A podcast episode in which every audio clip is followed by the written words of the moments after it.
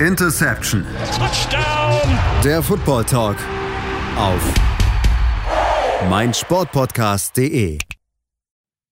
Hallo und herzlich willkommen zu einer neuen Ausgabe von Interception, dem Football Talk auf meinsportpodcast.de.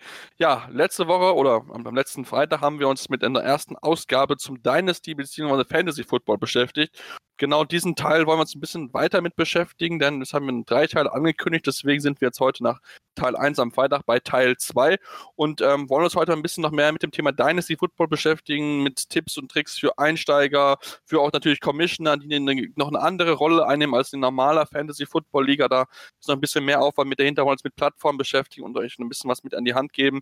Ähm, deswegen haben wir heute wieder zwei Leute eingeladen, wieder von den Fantasy Dominators. Das ist das einmal die bekannte Stimme vom letzten Mal, das liebe Lukas Wohlhager. Hallo Lukas. Hi Sebastian. Und auch mit dabei ist so ein bisschen mit der Begründer und auch ein sehr, sehr erfahrener Mann in Dynasty Football, das ist der liebe Emin. Hallo Emin. Sebastian, ich grüße dich. Freue mich heute dabei zu sein. Ja, freuen wir uns auch, Emin. Und ähm, da du die neue Stimme hier bist, musst du dich natürlich auch einmal vorstellen, kurz wie bist du zum Football gefunden und ähm, ja, wie lange und wie ausführlich und intensiv spielst du schon Dynasty Football? Tatsächlich zum Dynasty Football gekommen bin ich wie die meisten wahrscheinlich, über eine Saison Redraft. Und zwar hat da mich ein Kollege gebeten, doch bitte ein Team für ihn zusammenzustellen, weil er ist aus der NFL raus und seine Kumpels bitten ihn darum, dass er da mitspielen soll. Und dann hat er mir das in die Hand gegeben. Ich habe mich nicht damit beschäftigt, bin ahnungslos in die erste Saison gegangen und habe mich dann innerhalb der Saison in die Thematik reingefuchst und habe extrem viel Spaß dran gefunden weil es dann hinten raus natürlich besser lief als am Anfang. Bloß als es dann anfing, besser zu laufen, war die Saison vorbei. Und das Team wurde sozusagen wieder aufgelöst. Und dann erst bin ich auf die Thematik Dynasty Football gestoßen und habe gemerkt, ah, alles klar, da gibt es ja so ein Format, wo es nicht mehr so ist, dass das Team sich einfach nach einem Jahr auflöst, sondern wo man einfach seine angefangene gute Arbeit weiter fortführen kann. Und so bin ich zum Dynasty Football gekommen. Wir hatten ähm, vom lieben Jürgen, der an der Stelle auch herzlich gegrüßt ist, gehört, dass er 15 Dynasty-Ligen hatte. Wie viel hast du denn? Also Dynasty-Ligen habe ich, hab ich 10, auch wenn ich tatsächlich im zweiten Jahr, wo ich, wo ich neu sozusagen in der Geschichte war, über 30 Redraft-Ligen gespielt habe. Aber ja, das, das, das ist natürlich Unsinn gewesen. Das ist brutal. Ja, vor allem brauchst du es ja auch nicht. Also es, es bringt dir ja auch nicht wirklich viel. Und hm.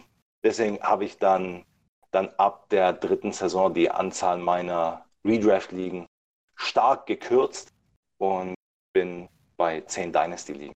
Das ist natürlich aber auch natürlich ein enormer Aufwand, der sich dahinter verstärkt, denn es soll halt auch so ein bisschen das Thema Commissioner geben und da bist du ja auch jemand, der, der da auch ein bisschen aktiv ist, das heißt so ein bisschen mehr Aufwand, deswegen hast du vielleicht auch nicht so viele Ligen wie Jürgen, der ja ähm, nur als Spieler mit dabei ist und den Aufwand hinter dem Commissioner nicht mit dabei hat. Lass uns aber vielleicht erstmal, Lukas, über das Thema Plattformen sprechen. Denn es gibt ja verschiedenste Plattformen von Trendtracks über Sleeper. Ähm, Du hast mir sicher schon einige aus, wie das ist bisher so deine Erfahrung, welche ist dir am liebsten? Oder erklär mal vielleicht für diejenigen, die überlegen, was zu machen, was sind die Vor- und Nachteile der verschiedenen Seiten? Es kommt immer darauf an, was du von der Plattform erwartest, was du damit machen willst. Ähm, wenn du eine ganz normale Redraft-Liga spielen willst, die kein großes Brimborium macht und ähm, ja, und vielleicht auch ein bisschen, bisschen, bisschen innovativer aufgebaut ist, dann machst, bist du vielleicht über NFL.com gut aufgehoben, weil das wirklich ganz, ganz simpel ist. Ähm, da hast du viel auf einen Blick. Ähm, ansonsten, wenn es Richtung Dynasty geht, ähm, habe ich äh, feststellen können, dass Fantracks da wirklich am besten ist, weil du da, ähm, weil es zum einen kostenlos ist, zu einem gewissen Grad, du, ganz tiefe Einstellungen, dafür musst du dann schon die Premium-Version kaufen. Ähm, aber im Großen und Ganzen kannst du schon gut mit der kostenfreien Version arbeiten ähm, und gute Dynasty-Ligen damit aufbauen. Und du kannst halt wirklich viel, viel variieren da drin, dass da ähm, von, von allen möglichen, vom Punktesystem, was du da anders äh, gestalten kannst, von den Aufstellungen her, von, weiß ich nicht, von Taxi Squad über Injured Reserve und, ähm, Waiver Wire mit, mit äh, Free Agent Budget und so. Äh, da kannst du schon viel mitmachen. Was ähm, wo du am meisten aber mitmachen kannst, ist, glaube ich, MFL, My Fantasy League. Da äh, ist, glaube ich, dieses, dieses Variierbare am größten vertreten, ähm, ist aber auch nicht kostenlos, soweit ich weiß. Ähm, Und es ist meiner Meinung, meiner Erfahrung nach sehr, sehr unübersichtlich. Also da, das ist schon eine Wissenschaft für sich, in das Layout, in das Webdesign da reinzusteigen. Aber ansonsten, Sleeper habe ich bisher nur, nur über Mock-Drafts gemacht, da habe ich noch keine Liga drauf gespielt. Äh, über die Drafts fand ich sehr ansprechend, sehr übersichtlich. Ähm, ja, das, das ist so, das sind so die großen. Yahoo und ESPN habe ich noch nicht gespielt, ähm, weil ich da bis jetzt noch keine, keine großen Vorteile gesehen habe, da, da einzusteigen anstelle von Fantracks oder ähnlichem. Ich weiß auch gar nicht, wie es bei Yahoo im ESPN überhaupt mit, mit Dynasty-Einstellungen aussieht. Das kann ich gar nicht so genau äh, ja, beantworten, muss ich ganz ehrlich zugeben. Ähm, müssen wir mal, mal gucken. Emin, vielleicht hast du ein bisschen mehr Erfahrung. Ich habe auch mal einen Mockdraft gemacht mit Sleeper. Das hat eigentlich einen guten Eindruck gemacht. MFL, ich meine, das war doch der European Fishbowl, der darüber gelaufen ist, fand ich auch ziemlich unübersichtlich, dass da du immer die richtigsten, äh, die richtigen Wege zu deinem Team und zu deinen Einstellungen und so weiter findest. Das war mir etwas, gerade die mobile Saison, etwas zu unübersichtlich. Ja, also Mainstream ist tatsächlich NFL.com, Yahoo, ESPN. Die sind aber eher Dynasty ungeeignet in meinen Augen. Fantrax ist eine gute Zwischenlösung zu, zu MFL. MFL, die ganzen, ja, die ganzen großen Ligen und, und auch viele Ligen aus den, aus den Staaten werden auf MFL gespielt. Sleeper ist das Unternehmen, das wahrscheinlich im letzten Jahr am meisten Boden gut gemacht hat, weil sie einfach es relativ simpel halten, übersichtlich sind, ähm, mit Farben arbeiten und aber für Dynasty auch noch relativ ungeeignet sind, weil sie sehr einfach sind. Wenn es natürlich jemand frisch eine Dynasty gründen will, dann ist es auf Sleeper ganz in Ordnung, aber zum Beispiel hat so ganz banale Sachen wie so eine Teamübersicht hat es da gar nicht, dass du auf einer Seite mal sehen kannst, auf Fantrax, welches Team hat auf welcher Position welche Spieler. Du musst jedes Team einzeln anklicken. Und das sind dann natürlich schon Sachen, wenn du, wenn du mehrere Ligen hast, dann willst du natürlich auch ein bisschen Komfort haben bei der ganzen Sache. Das heißt, du bist auch mehr der Fan von Fantrax, äh, richtig? Ja, auf jeden Fall. Weil es einfach ein gutes Zwischending ist, ist es umsonst und bietet aber dafür, dass es kostenlos ist, sehr viele Funktionen an.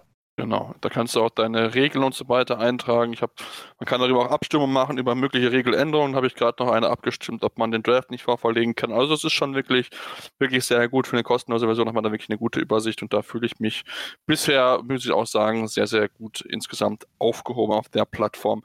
Ähm, dann lass uns vielleicht so ein bisschen damit anfangen, ähm, ja, ein bisschen einzusteigen und uns erstmal mit dem Thema vielleicht Teilnehmer zu beschäftigen, noch so ein bisschen. Wir hatten damit ja schon äh, Ende der letzten Jahre so ein bisschen angefangen, Lukas. Ähm, worauf man achten sollte. Ähm, ist natürlich so, das Thema Dynasty Football, ähm, gerade wenn man euch auch ein bisschen verfolgt, das macht das auch sehr, sehr analytisch. Was sind so, so Dinge, wo du sagst, okay, da sollte man, wenn man sich damit beschäftigt, jetzt mit zum ersten Mal Dynasty, wo man auf unbedingt guck, drauf gucken sollte, was sind für Statistiken, die man beachten sollte, was ist so Sachen, die man bloß möglichst von sich halten sollte, weil sie einfach keinen Mehrwert bringen. Was ist so, so deine Erfahrung mit Statistiken in dem Zusammenhang?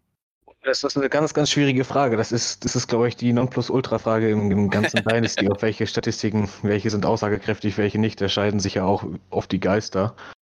Ähm, ich habe ich hab die Erfahrung gemacht, dass es, ähm, ja, dass man immer die Statistiken im großen Zusammenhang sehen muss. Also kannst du jetzt nicht sagen, okay, ähm, der war am College, hat der nur ein Jahr wirklich gespielt, deswegen, der, ob der jetzt talentiert ist, das kann man nicht wirklich sagen. Bestes Beispiel äh, Miles Sanders letztes Jahr ähm, hatte nur eine Saison, wo er Starter war und äh, wo er dann auch abliefern konnte. Aber warum? Weil er im Jahr, in den Jahren vorher hinter Saquon Barkley war. Und das ist natürlich, wenn, sowas musst du halt wissen, wenn du, wenn du Spieler evaluieren willst, die aus dem College kommen. Das sind halt wirklich dann auch so, so große Sachen. Wenn du dir erstmal einen groben Überblick über, über, über die äh, ganze Rankings oder sonst was schaffen willst, wenn du Einsteiger bist, dann äh, führt eigentlich keinen Weg drum rum, dir über einschlägige Seiten, ähm, sei es, weiß nicht, DLF oder, oder was weiß ich. Ähm, es gibt ja so un unendlich viele, viele Analytiker, die ihre Rankings posten, den Eindruck zu verschaffen, wer wen wo hat und, ähm, und auch die Begründung von denen sich immer anzuhören. Das ist mal ganz wichtig. Also ich kann es jedem nur empfehlen, der in den Dynasty einsteigt, sich ähm, ein paar Podcasts anzuhören, um dann auch wirklich wo die ihre Rankings dann auch durchgehen und dann auch sagen, okay, deswegen haben wir den vor dem und äh, wir sehen halt den, den höher als den anderen und genau, das ist halt, ähm, dass man da in die Richtung einsteigt. Mhm, das ist mit Sicherheit natürlich sehr spannend. Natürlich beim Fantasy kommt es immer noch an. Ja, das ist auch manchmal einfach ein bisschen so ein Glücksfall. Da kann natürlich die beste Statistik eigentlich helfen, wenn sich der Spieler vielleicht den zweiten Spiel das Kreuzband reißt. Das sind dann Sachen, die man natürlich dann nicht, ähm, ja, nicht vorhersehen kann. Das muss man auch ganz, ganz klar so sagen. Ähm, Emi, was würdest du aber vielleicht auch Leuten mitgeben, die sagen, okay, hey, Dynasty, das ist ja eigentlich so ein, so, eine, so ein Bereich, wo man ja relativ langfristig dann planen muss. Ähm, und du denkst, okay, du musst dann vielleicht auch mehr auf das, Alter des Spielers achten oder sollte man das erstmal, wenn man zum ersten Mal anfängt, erstmal außen vor lassen und dann erstmal gucken, dass man ein möglichst gutes Team zusammenkriegt? Das ist auch wieder Ermessenssache, weil man, man, man spricht auch so ein bisschen davon, wie der Startup-Draft oder wie der Draft dann so fällt. Ja? Und manchmal ist es so, dass ein etwas älterer Spieler aufgrund der Tatsache, dass vielleicht die Jungs vor dir sagen, ich will den Jüngeren haben, ich will den Jüngeren haben, ich will den Jüngeren haben. Und dann fällt ein älterer Spieler, der eigentlich viel früher im Draft hätte schon gehen müssen, fällt dann zu dir, wo du dann sagst, pass auf, an der Stelle ist dieser Spieler ein Schnäppchen für mich. Und dann holst du dir den älteren Spieler, weil halt einfach sehr viele auf Jugend setzen, weil sie halt sagen, pass auf, ich will ich will dann nächstes Jahr wirklich gut sein. Junge Spieler ist die Wahrscheinlichkeit dann natürlich höher, dass sie auch Wert noch an Wert zulegen können. Aber die Wahrscheinlichkeit ist auch hoch, dass sie an Wert komplett verlieren können. Ja? Und in diesem, in diesem Gedankengeflecht muss man einfach so den Mittelweg finden. Und zwar ist Dynasty durchaus ein Spiel, was man auf lange Sicht gesehen spielt, aber du willst ja trotzdem jedes Jahr gewinnen. Also im Optimalfall gewinnst du ja jedes Jahr. Das ist natürlich nicht unbedingt möglich, also musst du den Mittelweg finden zwischen gewinnen können, aber das nicht auf Kosten der kompletten Jugend machen. Ja. Und in, in, in, dem, in, in dem Gedankengeflecht befindet man sich eigentlich die ganze Zeit. Und, und da muss man die guten Entscheidungen dann fällen. Und da gibt es kein, ja, kein Patentrezept für, sondern es ist immer eine Frage von, von Wert an der Stelle oder nicht. Genau, ist ja das, das ist ja das Interessante an dem, an Startup Drafts, dass es halt so verschiedene Ansätze gibt. Die einen sagen, ey, von vornherein, ich pante das erste Jahr. Ich nehme nur Spieler, weiß nicht, die nicht älter als 23 sind und ähm, schaue, was, was passiert ist. Das erste Jahr gehe ich dann, äh, dass ich dann quasi tanke. Ich gehe auf den, ich versuche den 1 1 zu bekommen, im nächsten Jahr den besten Rookie mir zu schnappen. Ähm, und dann bin ich auf, auf Jahre danach vielleicht Contender. Die anderen sagen, okay, ich gehe ähm, ab Runde 3, 4 auf die Julio Joneses, Adam Thielens dieser Welt und versuche direkt im ersten Jahr zu gewinnen, ähm, um erstmal schon mal, mal einen Titel in dieser Liga zu haben und dann auch diese Spieler, wenn die gut liefern, vielleicht auch teuer verkaufen zu können. Ja, also ich war beim ersten Jahr relativ gut, aber beim zweiten Jahr dafür relativ schlecht. Also von daher, ähm, ja, ist natürlich natürlich eine, eine, sehr, sehr interessante Frage, wo man sich einfach mit beschäftigen kann, ob man, es gibt auch natürlich auch äh, Ansätze, die sagen, okay, ich gehe vielleicht nur Rookie, um dann, wie gesagt, was Lukas angekündigt hat, einfach so ein bisschen zu, ja, ja, einfach mal zu tanken, um dann ein bisschen äh, einfach dann in den nächsten Jahren sich auf ein Team aufzubauen, was interessant sein kann. Also ihr merkt schon, es sind da viele verschiedene Ansätze, mit denen man, die man auch im Endeffekt fahren kann. Natürlich, man muss immer damit ich sage immer, selbst mit konform sein, denn was bringt es dir, Spieler zu draften, die du am Ende nicht magst oder einen anderen zu verfolgen, den wir dir empfehlen, der dir aber gar nicht weiterhilft und du dann denkst, okay, das kannst du auch nach einem Jahr wieder lassen. Also eben muss jeder wirklich für sich so Gefühl finden, was mag ich am liebsten, wo gehe ich oder welchen Weg möchte ich am liebsten gehen. Genau, und ich finde, dieses, welchen Weg will ich am liebsten gehen, das entscheidet wirklich jeder für sich. Bloß, wenn man einen Weg geht, dann sollte man diesen Weg auch konsequent gehen. Also Lukas hat vorhin das Beispiel gebracht mit, es gibt einen Ansatz, das erste Jahr beiseite zu lassen und dann nur junge Spieler zu holen. Gut, es gibt dann keinen Grund, irgendwann in den hinteren Runden dann irgendwelche 28-jährigen mittelmäßigen Spieler zu nehmen. Ja, ja. entweder dann musst du dann halt sagen, alles klar, ich gehe volles Risiko, ich nehme den jungen Spieler, wenn er einschlägt, schlägt er ein, wenn er nicht einschlägt, dann kommt er halt weg und dann kommt nächstes Jahr anstelle dessen ein neuer Spieler her. Ja? Aber wichtig ist, konsequent dann zu bleiben. Genau, ich denke, das ist ganz, ganz wichtig, dass man einfach dann die Philosophie, die man sich für sich rausgesucht hat, eigentlich wirklich konsequent folgt. Denn, äh, eben angesprochen, dieser, dieser halbe Weg dann am Ende, dass man durch keinem weiter und ähm, ja. Und das kann auch sein, dass man für sich sagt, pass auf, ich gehe das Ganze ausbalanciert an und schaue, dass ich da einen Mittelweg finde zwischen zwischen Spielern, die schon eine gewisse Erfahrung haben und Spielern, die noch sehr, sehr jung sind und noch viel Potenzial haben. Auch diesen Mittelweg kann man gehen. Aber Mittelwege sind halt meistens auf lange Sicht halt dann doch irgendwie weder Fisch noch Fleisch. Ja? Deswegen ist es, glaube ich, sinnvoll. Also am Ende der Runde bringt es niemandem was, wenn er an 13 Spieltagen dann mit einer 7-6-Saison ins Ziel kommt. Ja? Du willst entweder, äh, du willst entweder erster, zweiter werden oder du willst mit 1-12 baden gehen. Aber dazwischen willst du nicht landen. Ja. Was du eben gesagt hast, Sebastian, dass du eigentlich keinen Spieler nimmst, den du dann nicht willst. Das ist auch ein ganz entscheidender Punkt und ich glaube, diesen Fehler haben wir alle schon mal irgendwie gemacht. Ähm, jetzt wir beim Thema Trade-Kalkulatoren, was wir letzte Woche schon hatten. Ähm, die sind nur eine Orientierung und ich glaube, jeder von uns hat diesen Fehler schon mal gemacht, dass er gesagt hat, okay, hat sich ein Spieler aufschwatzen lassen, weil auch im Calculator der, der Wert gepasst hat, weil man gesagt hat, okay, ja, dafür gebe ich den jetzt ab, ja, okay, das ist möglich. Ein Spieler, den man eigentlich gar nicht wollte und man hat ihn sich irgendwie aufquatschen lassen. Und ähm, ja, es ist ein klassische Dynasty-Rookie-Fehler wenn du einen Spieler nicht willst, dann willst du ihn nicht. Und dann bringt es auch nichts, wenn du am Ende ähm, sagst, okay, laut Calculator habe ich jetzt diesen Trade gewonnen. Oder laut Calculator ist das der wertvollste Spieler jetzt gerade noch im Draft. Ähm, aber ich, ich habe da irgendwie kein gutes Gefühl dabei. Ich bin, ich bin vor meinem Bauchgefühl, dachte mir, nee, ich nehme den nicht.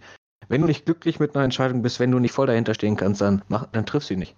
Genau so sieht's aus. Und damit gehen wir in unsere erste Pause und kommen gleich zurück und beschäftigen uns wirklich mit so Tipps und Tricks für die Commissioner, die natürlich einen enorm höheren Aufwand betreiben müssen als in einer normalen die auch in der Keeper-Liga. Deswegen bleibt dran hier bei Interception, dem Football Talk auf meinsportpodcast.de. Ja, und wir wollen uns jetzt nochmal, bevor wir uns mit dem Commissioner-Tipps beschäftigen, wollen uns ein bisschen mit dem Leben als Commissioner beschäftigen wollen. Mal einen entscheidenden, vielleicht mit den wichtigsten Tipp eigentlich euch an die Hand geben für Spieler, für, für auch gerade auch Anfänger, die dann vielleicht mit Dynasty jetzt diese Saison zum ersten Mal anfangen oder vielleicht nächstes Jahr anfangen wollen. Emin, Positional Value, das heißt, ähm, was genau und auf was müssen die Leute achten, wenn du sagst Positional Value? Also, jede Liga ist ja anders. Und das bedeutet, es gibt Ligen, in denen startet ein Running Back und fünf Wide Receiver. Dann gibt es Ligen, in denen starten drei Running Backs und drei Wide Receiver. Oder zwei und vier oder drei und fünf, je nachdem. Ja. Oder es gibt ein Tight End Ligen, zwei Tight End Ligen. Also das verändert ja Sachen wirklich grundlegend. Ja. Und, und dementsprechend bekommen die Positionen auch nochmal einen anderen Wert.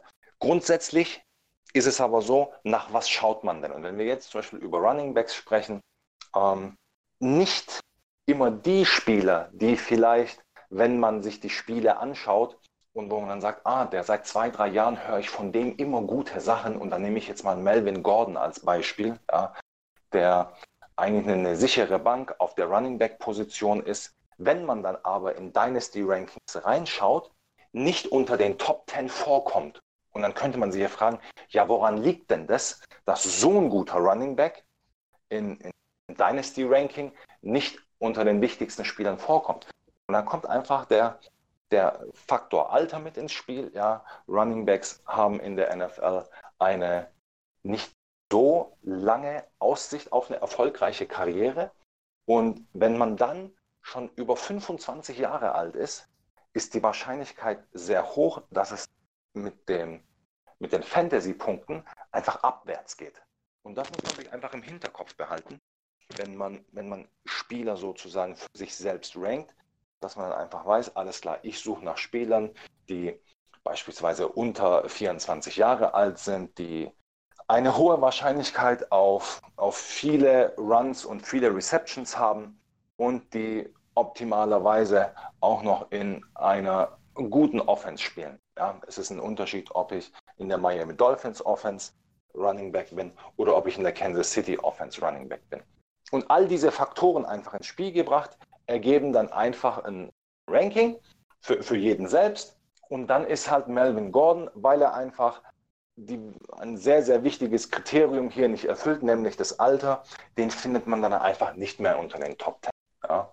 Und so kann man das für, für alle anderen Positionen auch machen.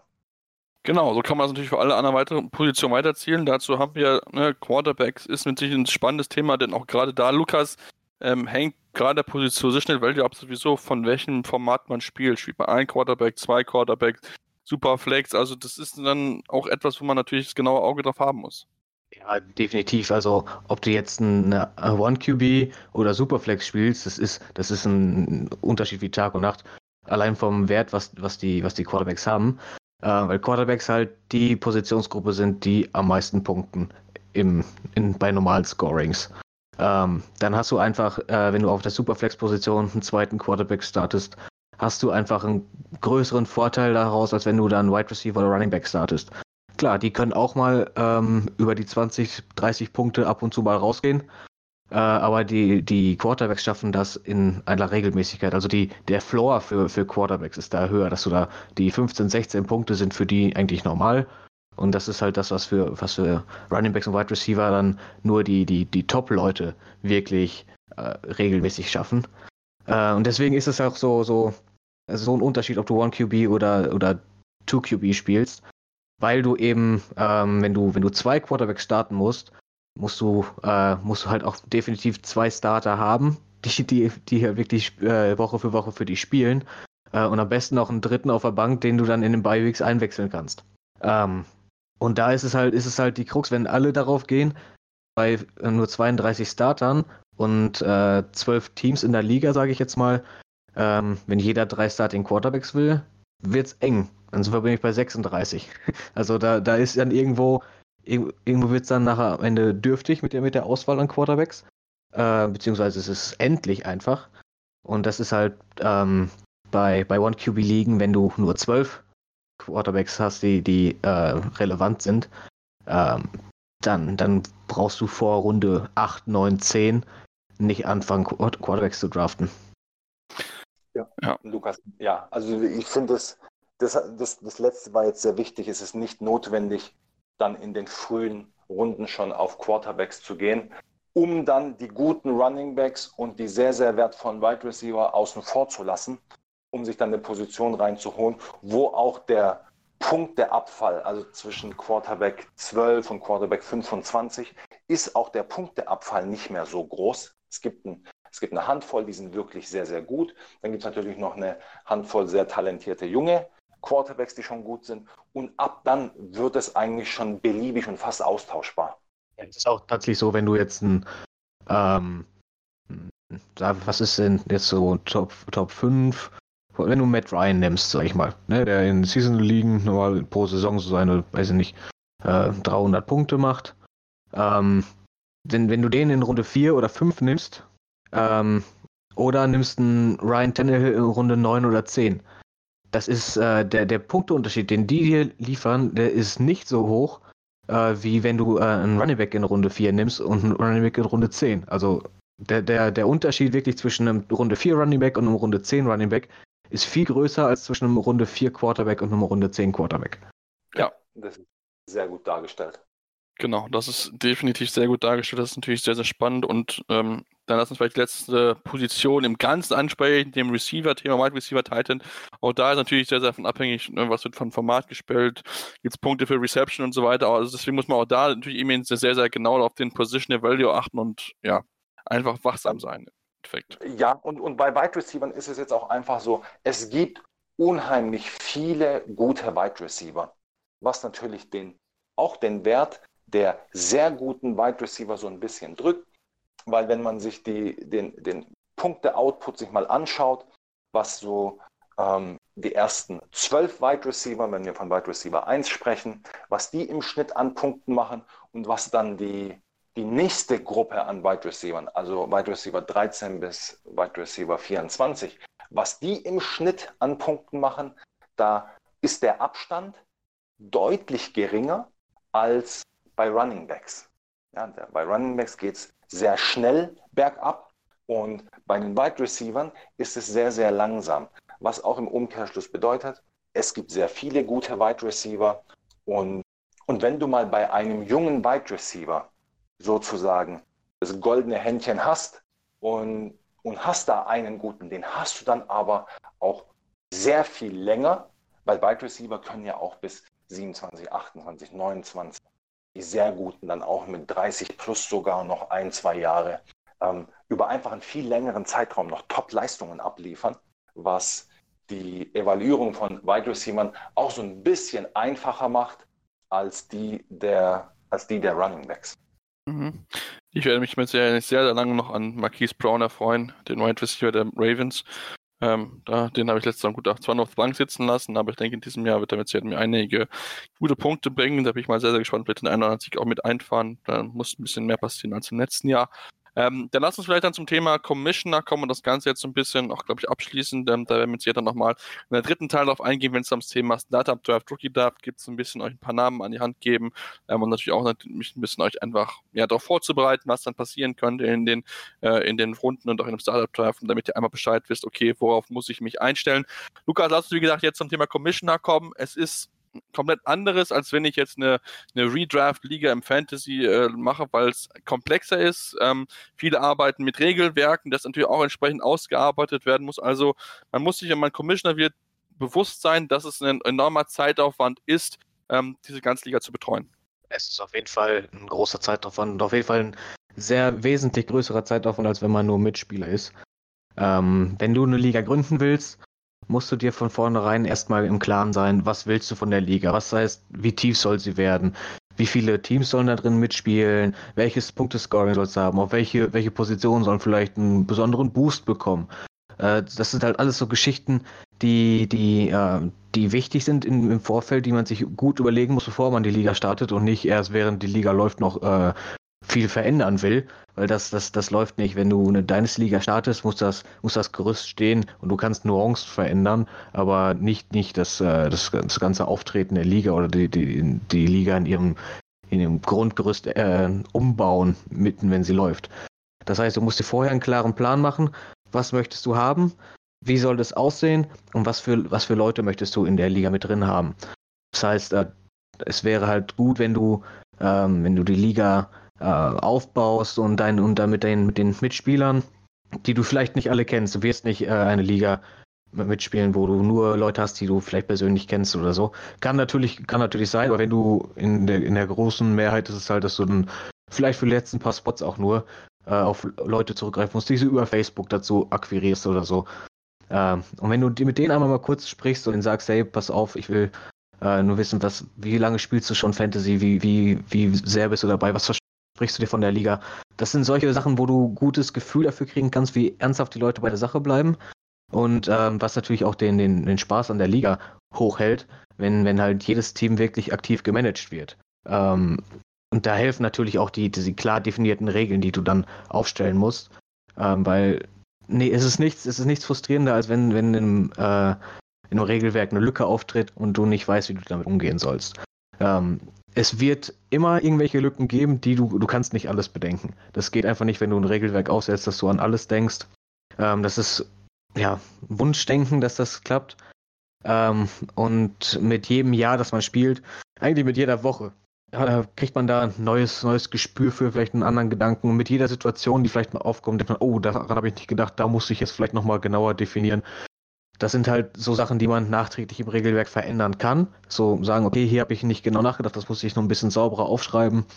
Ähm, und das Wichtigste dabei ist, dass man das objektiv macht. Dass man sagt, okay, das Regelwerk muss objektiv und für jeden nachvollziehbar sein, warum, wann, welche Regel angewendet wird. Es darf nicht sein, dass es äh, Auslegungssache ist. Das Regelwerk darf nicht interpretierbar sein. Es muss eindeutig sein. Und das ist halt so das, ähm, was dann auch die, die Liga zufrieden hält, weil wenn, wenn irgendwer das Gefühl bekommt, er wird unfair behandelt, dann, ähm, ja, dann ist es ist schnell vorbei. Ja, das war jetzt schon sehr, sehr viel, Emin. Ja, das, der, der Lukas hat so viele, so gute Punkte auch angesprochen. Ähm, ich möchte nur auf ein, zwei bestimmte Punkte nochmal eingehen. Ähm, ich, ich sehe die Commissioner-Geschichte immer so, eine, ein Commissioner muss so Demokratur herrschen lassen. Ja, also man, die, das Demokratische ist, es gibt, es gibt Abstimmungen über Sachen, ja, die Leute dürfen Ideen einbringen, die dürfen Regeländerungswünsche einbringen. Und das gehört dazu und, und hält sowas, hält das Ganze auch aktiv, weil so jeder auch das Gefühl hat, ich werde gehört. Und, aber es gibt halt auch durchaus auch Momente, wo einfach ein, ein Commissioner entscheiden muss, ja, und dann auch immer im Sinne der Liga entscheiden muss, nicht im Sinne des Individuums, sondern ich glaube, wenn man Situationen aufdröseln will, dann lohnt es sich immer von Namen wegzugehen und immer zu sagen, Spieler A macht das, Spieler B macht das. Und was ist sinniger für die ganze Liga? Ja, und ich glaube, so ist es sicherlich immer wieder mal der Fall, dass einzelne Personen eher unzufrieden sind. Das kann mal sein, es ist aber nur temporär, weil die vielleicht irgendwie eine, eine, eine kurze Regellücke entdeckt haben und so eine Grauzone erwischt haben. Und, und dann ist es aber wichtig, im Sinne der Liga zu entscheiden, weil jeder kann mal auf eine Seite der Situation kommen. Und dann geht es halt darum, ein allgemeingültiges Kriterium zu haben und das sollte immer das Wohl der gesamten Liga sein. Ja, auf jeden Fall. Da, da bin ich bei dir. Es muss einfach darum gehen, dass einfach ein gutes Miteinander herrscht, dass es einfach klar verständlich ist, warum wurde das gemacht. Klar, es kann immer Diskussionen geben, es wird nicht immer jeder mit jeder Entscheidung des Commissioners zufrieden mit sein, aber solange es ja, mehr als die Hälfte ist, am besten sogar 75 Prozent aufwärts, dann ist, glaube ich, auch, ähm, ja, macht der Commissioner gute Arbeit, denn nichts ist so schlimm, als wenn eine Liga sich irgendwie spaltet, weil die Meinungen so weit einfach auseinandergehen. Ähm, das habe ich auch schon erlebt bei dem einen oder anderen Trade, dass da heiß diskutiert wurde, ob der durchgehen darf oder auch nicht. Deswegen, ähm, da sollte man sich als Commissioner immer darauf achten, dass man ja möglichst dann auch mit Augenmaß und wirklich als fähiger Richter auftritt, Lukas, ja. Ja. Ähm, Lukas, wir haben jetzt gerade ein wichtiges Thema da gehabt, äh, weil du Trades angesprochen hast, ja. Ähm, auch eine, ja, ein oft diskutiertes Thema, ja. Oh ja. Soll, ja, soll man, soll man Vetorecht einführen? Ähm, soll man es überhaupt nicht erlauben? Dass, dass Trades irgendwie abgelehnt werden dürfen. Ja. Wichtig, glaube ich, ist, eine Regel zu haben und diese dann konsequent umzusetzen. Also wenn man sagt, Trades dürfen nicht gewetot werden, dann dürfen die es nicht. Punkt. Ja. Und ich glaube, Lukas und, und, und wir haben auch einfach im Laufe der Zeit gemerkt, dass das grundsätzlich in 98 Prozent der Fällen ausreichend ist, wenn man tatsächlich so an die Sache herangeht. Aber es durchaus auch mal Trades gibt, wo die eine Seite die andere Seite komplett über den Tisch zieht und es auch aus irgendeinem unerdenklichen Grund auch durchbekommt. Und, und dann ist es aber zum Beispiel auch wichtig, dass ein Commissioner auch ganz klar eingreift und sagt, Herrschaften, bis hierhin und nicht weiter. Und, und da ein Machtwort spricht, damit einfach und das dann aber auch wirklich konsequent durchzieht.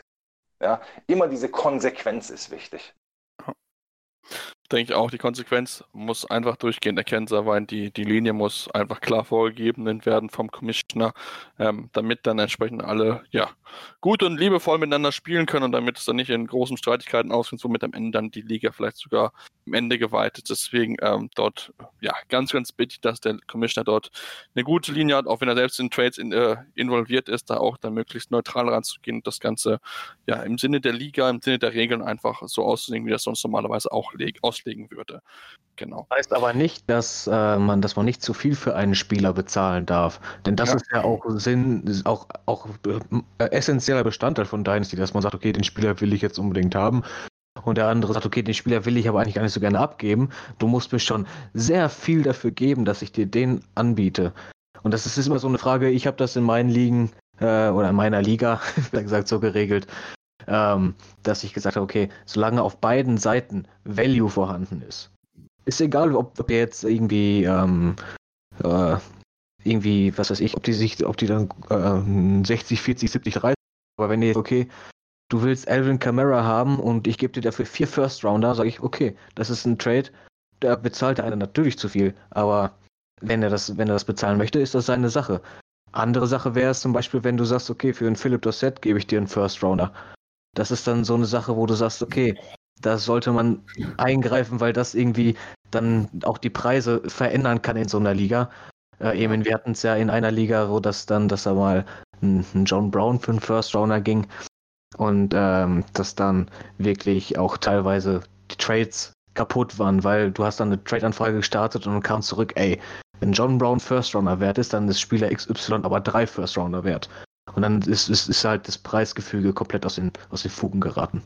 Genau, und, und um, dieses, um dieses Fingerspitzengefühl zu bekommen, was kann das Gleichgewicht einer Liga verändern?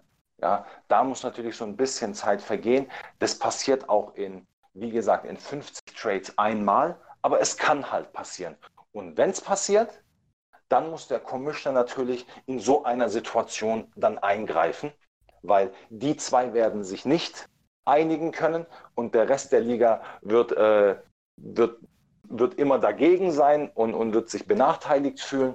Und, und das sind so Momente halt, wo halt mehr Arbeit auf den Commissioner zukommt, weil dann schreibt einem nicht nur einer, nicht nur zwei, sondern dann prasseln Meinungen von sieben, acht, neun, zehn Leuten auf einen ein.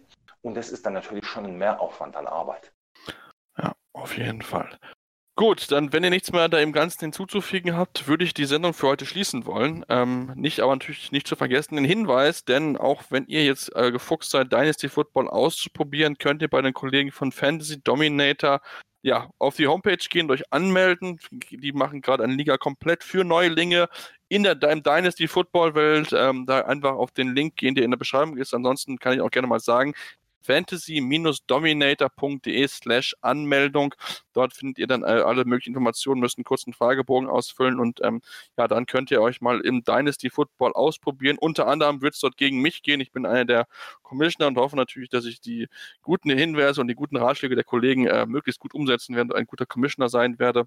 Und ähm, ja, ansonsten natürlich bleibt für mich der Hinweis zu sagen und das auf jeden Fall zu folgen auf Facebook und Twitter unter dem Handle InterceptionFT. Das geht natürlich aber auch für die Kollegen von Fantasy Dominator, die natürlich auch gerade sich mit dem Thema Rookie Draft beschäftigen und dann auch schon ein bisschen äh, ja, ihre Fantasy Rank ihre Rookie Rankings rausgehauen haben. Die findet ihr bei Facebook und bei Twitter unter dem Handle FF-Dominator. Können dort den Kollegen dort folgen, auch den äh, Podcast äh, mit dabei hören, wo unter anderem auch Emin und der Kollege Jürgen von letzter Aufnahme mit dabei dabei ist ähm, und dort auch da natürlich reinhören, ihnen Feedback geben, uns Feedback geben. Es gibt es mit verschiedenen Portalen, wie gesagt, ist das möglich.